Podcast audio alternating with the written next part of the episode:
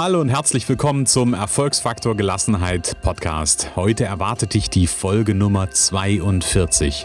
Ja, und wir werden uns heute anschauen, wie du mit ganz einfachen Mitteln in deinem Umfeld und bei dir für mehr Gelassenheit sorgen kannst. Da wünsche ich dir ganz, ganz viel Spaß dabei und auch viel Spaß beim Ausprobieren.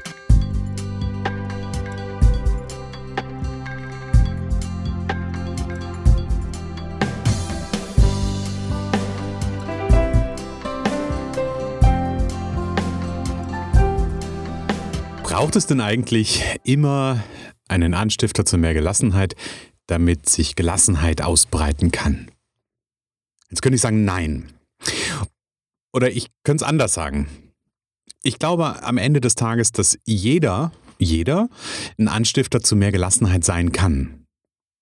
Denn am Ende des Tages ist das total einfach. Und wie das Ganze funktioniert, wie du zum Anstifter zu mehr Gelassenheit werden kannst, ähm, werde ich dir heute mit auf den Weg geben.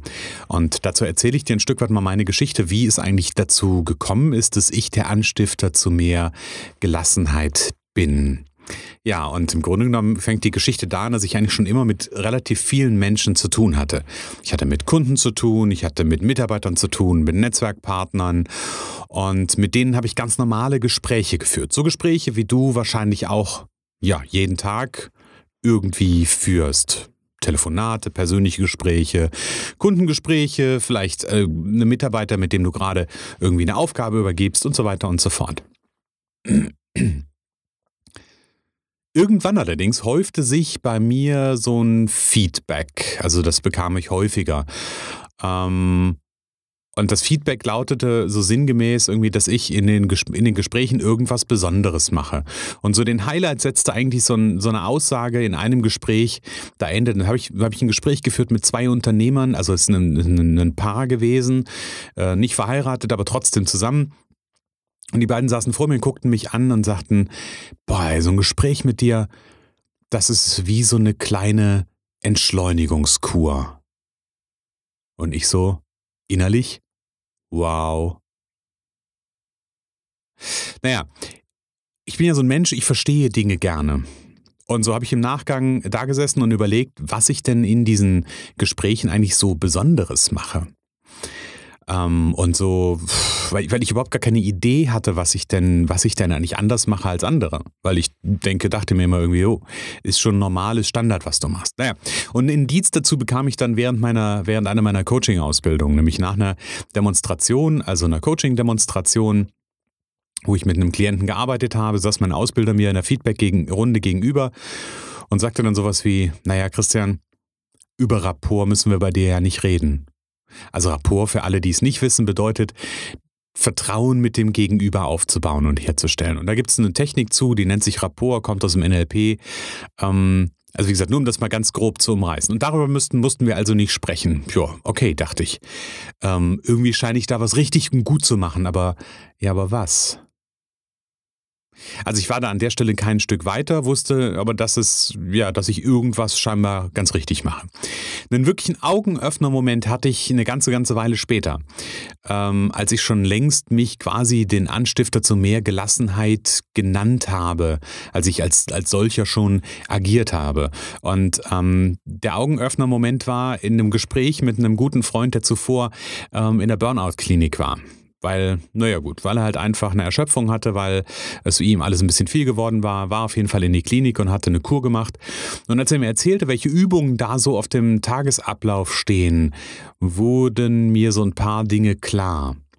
Denn das, was die da machten, da ging es darum, Dinge, das sind jetzt meine Worte, Dinge mit Absicht zu tun. Und Dinge mit Achtsamkeit zu tun.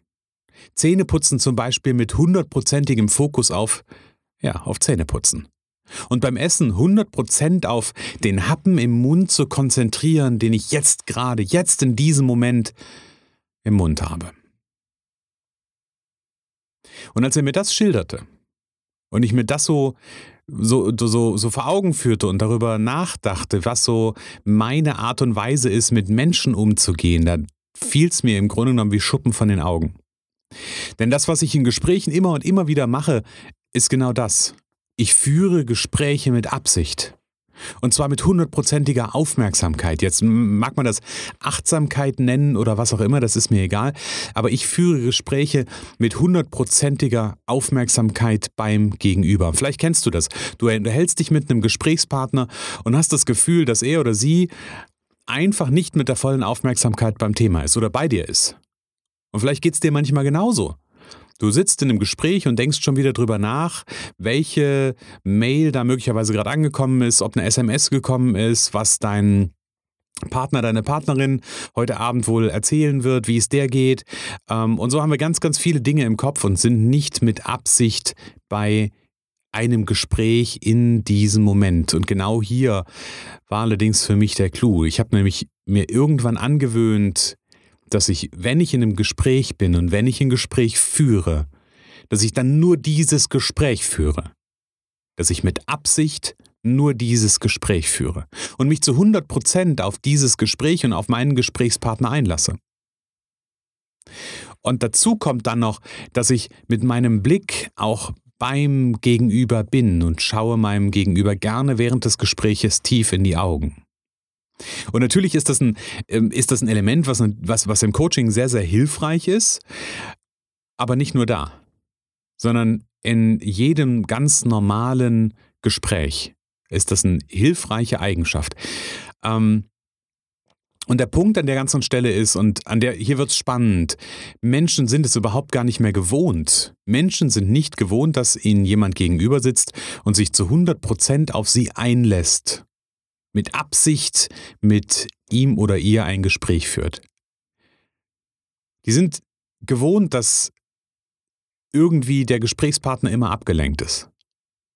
Und wenn wir es schaffen, in so einer Gesprächssituation endlich mal 100% Aufmerksamkeit zu bekommen, dann baut das ganz, ganz viel Vertrauen auf. Und dieses Vertrauen sorgt dafür, dass Ruhe eintreten kann. Dass ein Gespräch, ja, wie eine Entschleunigungskur wirkt. Und der Witz ist, Menschen sind dann plötzlich auch mit genau dieser Aufmerksamkeit bei dir. Also wenn du es erreichen willst, dass Menschen dir hundertprozentig zuhören, dann habe ich hier den Tipp, dann höre du ihnen hundertprozentig zu. Weil so schaffst du am Ende des Tages eine Win-Win-Situation. Ja, und jetzt stell dir mal vor, was passiert, wenn du zum Beispiel mit deinem Mitarbeiter einfach mal auf diese Art und Weise sprichst. Wenn du allein mit dem Wie des Gespräches den Unterschied machst, wenn du dafür sorgst, dass Vertrauen zwischen euch beiden entsteht und auf Basis dieses Vertrauens, dieses Miteinanders du deine Botschaft platzierst. Um wie viel einfacher könnten solche Gespräche sein? Um wie viel einfacher könnte Kommunikation stattfinden? Hier ist also ein Rezept für dich. Wenn du Gelassenheit in deinem Umfeld etablieren willst, dann lass dich in dem Moment zu 100% auf das ein, was du tust. Wenn du mit einem Mitarbeiter sprichst, dann mach das zu 100% und nur das.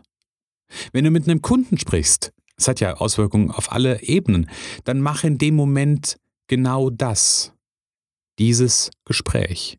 Und sei mit der Aufmerksamkeit bei deinem Gegenüber. Schaut jemandem in die Augen. Und ein Stück weit hat, was, hat das was damit zu tun, und da werden wir uns in der nächsten Folge mit auseinandersetzen. Ähm, wir müssen diese, oder wir müssen, wir müssen gar nichts, aber die Aufgabe, die, die da drin steckt, ist, so ein bisschen die Gedanken loszulassen die Gedankenwelt abzustellen. Und loslassen ist da ähm, ja ein sehr, sehr gutes Thema. Also Rezept für dich, lass dich 100% mal auf deinen Gegenüber ein und ähm, kümmere dich um die Themen, die da sonst noch so rumschwirren, einfach später. Lass die einfach mal los. Und ich glaube, ähm, auch wenn sich das am Anfang ein bisschen komisch anfühlen mag, weil wir es nicht gewohnt sind, das Ergebnis wird für dich und für dein Gegenüber ganz, ganz grandios sein. Genau, da wünsche ich dir ganz, ganz viel Spaß beim Ausprobieren. Wir sind am Ende der heutigen Folge. Ähm, ich hoffe, ich konnte dir einen kleinen, kleinen Einblick mitgeben. Ich konnte dir einen kleinen Impuls mitgeben. Ähm, wie gesagt, in der nächsten Folge kümmern, uns um, kümmern wir uns um das Thema Loslassen. Ähm, nämlich vielleicht, wie kann ich auch einfach Gedanken mal loslassen. Ich freue mich auf jeden Fall jetzt schon auf die nächste Folge. Sage für den Moment alles Liebe, alles Gute und ja, bis bald.